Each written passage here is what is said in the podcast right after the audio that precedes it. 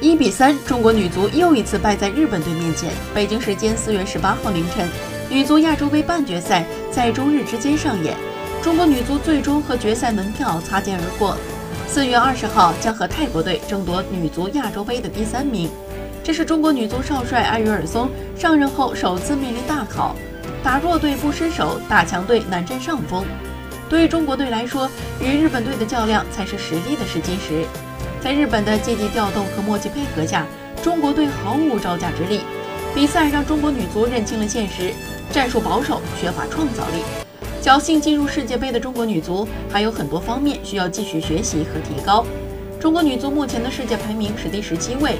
早在2006年以后，中国女足就已经连续十二年阔别世界排名前十位。人们不禁想问：女足重返巅峰路还有多长啊？